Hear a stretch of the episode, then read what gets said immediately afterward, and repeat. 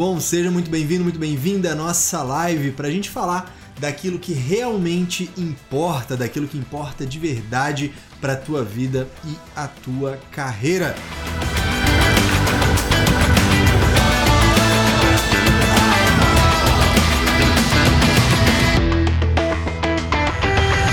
Hoje, o título da live é A Maldição do Conhecimento.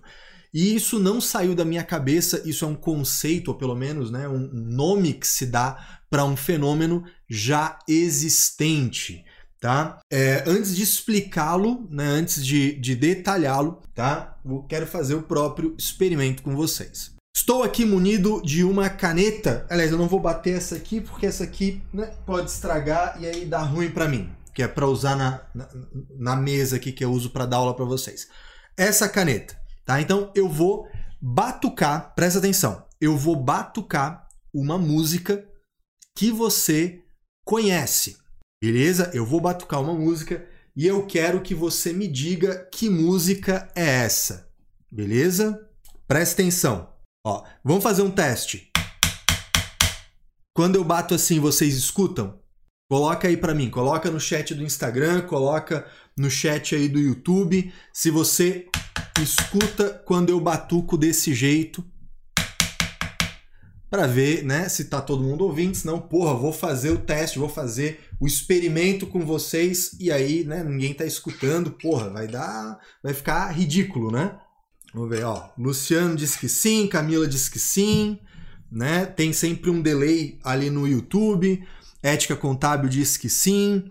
Caroline, Tassiane, Mira, galera dizendo que sim. Beleza, então show de bola. Então presta atenção, hein? Presta atenção agora. Eu vou batucar uma música que você conhece e você vai depois me dizer no chat se você identificou a música. Se você identificou, você vai colocar o nome da música que você acha. Se você não identificou, você vai colocar não identifiquei. Beleza? Então, ó, vamos começar.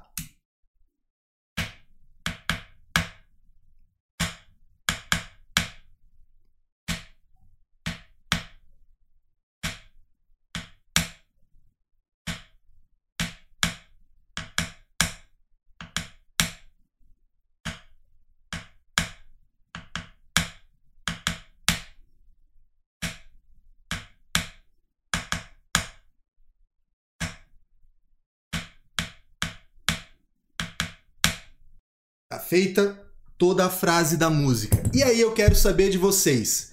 Identificou? Diz para mim aí no chat que música é essa. Não identificou? Diz aí, não identifiquei, não faço ideia, tô viajando. Quero que vocês coloquem aí para mim. Esse é o experimento. Ó, o Maurício disse, não tô conseguindo. Né? O Zeke Cunha falou aqui, não. Né? Beleza, ó, estão tendo aqui. Jair disse que não identificou, né? Ali também, né? A V, eu, putz, eu, eu vejo o teu, desculpa, eu vejo o teu nome de usuário, nunca lembro o teu nome, tá? A V Teixeira, né? Esse aqui, ó, o Douglas também não identificou, Andressa não identificou, Luísa não identificou. Beleza, não identificaram, né? Ninguém identificou. Muito bem, essa é a maldição do conhecimento. Vou explicar agora para vocês. O Gabriel botou até uma carinha de choro ali. Vamos lá, vou explicar para vocês o que, que é isso. Em 1989, teve uma publicação de economia que usou pela primeira vez esse termo, maldição do conhecimento, né? Curse of Knowledge, né? Porque foi em inglês. Beleza. Em 1900, só que era uma coisa teórica, né? Tá falando lá, né, da, da, identificação dos índices assimétricos. Porra, nem interessa a gente falar disso aqui aqui.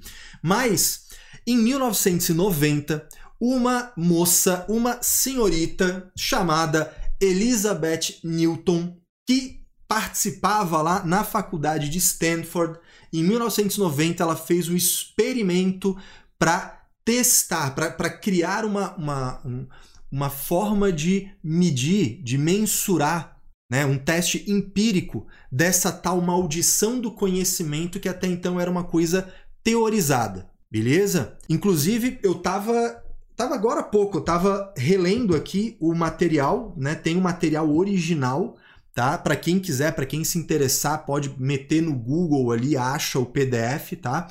O nome do estudo da Elizabeth Newton foi, né, o nome era The Rocky Road from Actions to Intentions, ou seja, né, a, a, a, estra a estrada pedregosa das ações até as intenções. Beleza? Esse é o nome do, do artigo original que ela publicou lá em 1990. E o que, que ela fez? O experimento era mais ou menos isso que eu fiz com vocês aqui na live. Tá? O experimento era dividir um, um, uma quantidade de pessoas em dois grupos: os batucadores e os ouvidores. Os batucadores eles deveriam pegar lá uma baqueta, óbvio que não era uma caneta, né? Ia pegar uma baqueta lá, um tamborzinho, né? Alguma coisa assim. Eles deveriam escolher uma música, não dizer para ninguém, mas tinha que ser uma música de conhecimento público, uma música que todo, todo mundo conhece. Tipo, parabéns para você. Porra, todo mundo conhece. Né? De repente você vai pegar lá uma música, um lado B do Legião Urbana. Porra, ninguém conhece esse negócio. Mas não, tinha que ser uma música de conhecimento público. Beleza? Então, o batucador, ele escolheu uma música de conhecimento público, não ia falar para ninguém, ia pegar o, o tamborzinho dele, ia batucar a melodia, como eu fiz aqui para vocês. Do outro lado, você tem o grupo dos ouvidores. O que, que os ouvidores iriam fazer? Obviamente, ouvir, né? Porra, com esse nome é altamente né, autoexplicativo. Então o que acontece? Você tinha lá os batucadores e os ouvidores. Os ouvidores iam ouvir esse batuque e identificar a música que foi o que vocês fizeram. Né? Eu fiz o papel de batucador, vocês fizeram aí, você fez aí do outro lado o papel de ouvidor. Só que tinha um pequeno detalhe. Antes de executar isso, se fazia a, a, a pergunta para o batucador: Meu filho, qual o percentual de chance, qual o percentual né, de, de probabilidade do ouvidor identificar a música que você vai batucar. E o que que normalmente esse pessoal falou? Falou 50%, aproximadamente. Tá? Então assim, meio a meio. Ah, metade vai, metade não vai, é uma coisa assim, né? Tá, tá fácil de identificar. Então, 50% aí foi a estimativa dos batucadores de que os ouvidores identificariam a música. Aí foi feito né, ali o, o, teste, né, fazia o teste, pá, pá, pá, e foi se repetindo, e se verificou o seguinte: de 120 tentativas no, no, no, no experimento, de 120 tentativas, tivemos três acertos. Só três. De 120 tentativas, três acertos. Isso deu, eu fiz a conta aqui, porque eu sou ruim de matemática, né? Deu 2,5%. Tá? Deu 2,5% de acerto. Caio, o que que isso tem a ver comigo? Pelo amor de Deus, me explica esse negócio aí que você tá me enrolando nessa tarde de terça-feira. O que que acontece, gente? A, a maldição do conhecimento, que é esse fenômeno, ele pode ser usado para entender uma série de coisas na nossa área. Eu, como consultor dos meus clientes, eu, como professor dos meus alunos, né? vocês lidando com o cliente de vocês, vocês lidando com um funcionário. Alguns pontos que eu queria que você prestasse atenção. A música, ela é muito óbvia para quem sabe que música é essa. Né? Esse é o lance da maldição do conhecimento, entendeu? Ó, o Maurício Observador, né? Amazon, exatamente. Comprei umas porcaria na Amazon, chegou aí. a música ela é óbvia para quem conhece a música. Então, eu sabia que música que eu tava batucando. Então, para mim era óbvio. Eu tava tentando inclusive não fazer cara de quem tava cantarolando a música para não dar spoiler e facilitar a vida de vocês, tá? Então, eu tava batucando ali, para mim era óbvio, porque eu tava mentalmente cantarolando a música para fazer o batuque certinho para vocês, para não sacanear. Então para mim, porra, é óbvio isso.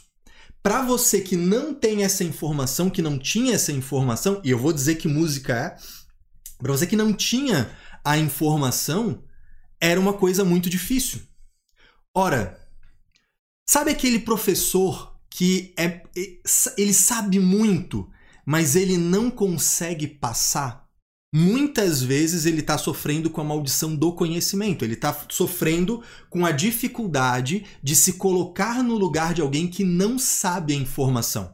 Quando o batucador fala, olha, 50% de chance da pessoa acertar, e os ouvidores acertam 2,5%, esse é o abismo que existe entre você que tá com a informação e tá passando ela, tá comunicando ela, e aquela pessoa que não tem a informação, que ele não tem o conhecimento prévio. Tá entendendo isso? Aí você fala assim: Porra, como é que ele não sabe isso? Como é que ele não entende isso? Porra, eu tenho que falar duas, três vezes, a pessoa não entende. Essa pessoa é burra. Não, não necessariamente. Muitas vezes é porque o gap entre você e aquela pessoa é muito grande e você não se não consegue se despir desse conhecimento prévio. Quando eu dou aula e eu dou aula falando devagar e eu explico duas, três, quatro, cinco vezes a mesma coisa por caminhos diferentes, sou eu tentando burlar a maldição do conhecimento. Eu estou querendo justamente evitar que eu caia na cilada de achar tudo muito óbvio, porque eu já estou acostumado, porque eu estou estudando isso há 5, 6, 7, 8, 9 anos. Entendeu? Você, quando está orientando o teu funcionário, não pode achar que é óbvio o conhecimento que você tem. Se você é empresário, se você é supervisor, se você é analista e está orientando o estagiário, está orientando o auxiliar, não pode achar que é óbvio aquilo, porque você é o batucador e ele é o ouvidor. Do mesmo jeito que você não identificou a música que eu batuquei aqui, que para mim era óbvia, às vezes você está falando algo que parece óbvio para você, mas porque você tem a maldição do conhecimento. Então você precisa quebrar aquilo em informações mais digeríveis, você precisa dar a informação de base, os pré-requisitos para entender aquilo. Você tinha um professor, meu, eu tive um professor por alguns anos que ele falava uma frase muito boa. Ele falava: "A regra de ouro do magistério, a regra de ouro de quem dá aula é: fale o óbvio e repita três vezes". Essa frase ela é muito boa, por quê? Porque é exatamente isso. Você não pode dar uma coisa por dada, você tem que explicar, você tem que ir na origem e você tem que repetir porque você fala e talvez a pessoa não tenha escutado. Isso acontece demais. Hoje, no direct do Instagram, alguém me mandou: Caio, eu eu gosto muito de rever as aulas do CSM. Aliás, quem não é aluno do CSM, pelo amor de Deus, né? Você vai aqui no link da descrição, é a nossa escola, você assina, é, é, um, é, um, plano de assinatura, todo mês você paga um valorzinho, ou todo ano você paga um valorzinho, e você tem trocentas aulas, tem lá mais de 200 aulas disponíveis e toda semana uma aula nova comigo. E aí essa aluna estava falando, Caio, é, eu, eu gosto muito de rever as aulas, porque quando eu revejo, eu pego alguma coisa que eu não escutei da primeira vez. Ora, a aula é a mesma. Se a aula é a mesma e a pessoa escutou uma coisa nova, é o quê? É ela começando a ter informações prévias e conseguindo se aprofundar. É isso. E da mesma, assim, aqui eu tô falando de você em relação ao teu cliente, ao teu funcionário, ao teu aluno, né? Olha aí, ó. Bonde do CSM tá aí, Luciana, William, galera aí já botando, aluna nova do CSM, CSM é top. Pô, é top demais, cara. Para quem precisa de uma base sólida, porra, é a melhor escola que você pode fazer de contabilidade. De verdade, na minha opinião, assim, tinha que ser mandatório, né? Se quer fazer contabilidade, você tem que ir lá assinar o CSM e estudar um ano essa porra. Depois você decide se quer renovar ou não. Né? Cara, na primeira fase de contabilidade tinha que, ó, toma aqui, vai estudar essa parada. Tinha que ser, tá? Na minha opinião. Não é porque é meu não, não é porque eu vou ganhar dinheiro com isso, né? até porque o dinheiro do CSM, ele nem é tão relevante assim para mim. O negócio é ensinar a galera a base, dar o fundamento. Aliás, aliás, o CSM surgiu por conta da maldição do conhecimento. Eu queria só dar aula na formação em contabilidade imobiliária e na aula da, e, e dar aula na formação em holding. Que são os assuntos que eu gosto, entendeu? Assim, pô, eu gosto de falar de incorporadora, de loteadora, de holding. Pô, isso é legal pra caramba, tá? Só que chegava, a galera chegava na aula e eu tava lá falando de permuta, não sei o que, parará. E, porra, os caras não sabiam como é que apurava o IRPJ e a CSLL do lucro presumido. Tinham dúvidas se era trimestral, se era mensal, se isso, se aquilo. Aí eu olhei assim, porra, tá aí. A galera não tem a base. Eu tô supondo que a galera. Né, eu, eu tô supondo que a galera entende da parada. Ó, o Luciano falou: tô na dúvida se é SM ou FCI. Na boa, faz os dois. Por quê? Porque assim, o cara entra na FCI, ele vai aprender incorporadora, loteadora, POC, permuta, SCP, RET, vai aprender tudo isso. Só que se o cara não tem a base, eu tô falando para ele, ele não tá me entendendo. Aí vem o CSM, por isso que o CSM nasceu. Eu não gosto do conteúdo do CSM, eu acho chato dar aula sobre aquilo, porque aquilo já tá dado para mim. Aquilo já é óbvio para mim.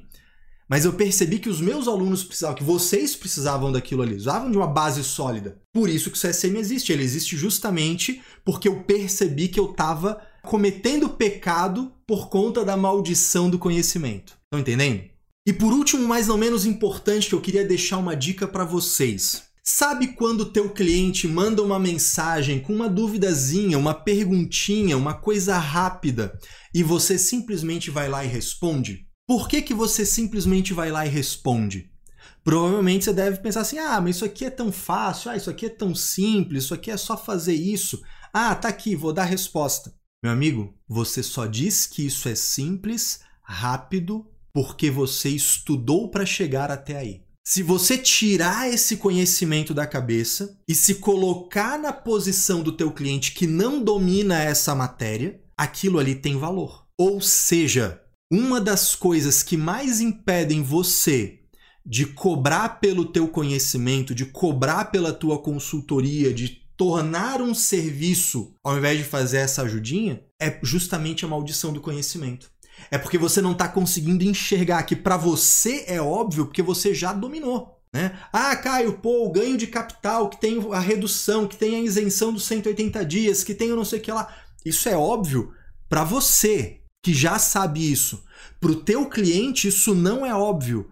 Levaria tempo, ocuparia energia dele, gastaria dinheiro para aprender. Ou seja, por que diabos você não deveria cobrar por isso? Porque é muito fácil pra gente, ah, mas é só responder isso aqui, é só falar isso, pronto, aqui tá resolvido. Cara, eu sofri com isso pra cacete. Eu já falei isso demais. Assim, ah, é só responder isso aqui. Ah, porra, eu sou viciado em achar resposta para pergunta. Eu gosto de resolver quebra-cabeça. Então, assim, não, porra, vem cá, vamos resolver isso aqui. Né? Ou então aquela coisa que assim, porra, isso aí já tá dado, isso aí é óbvio, isso aí é um negócio que eu faço todo dia, é mais simples que andar para frente. É, para mim, para ele não. E se para ele não é, ele valoriza a solução desse problema. E se ele dá valor, você pode atribuir preço. Beleza?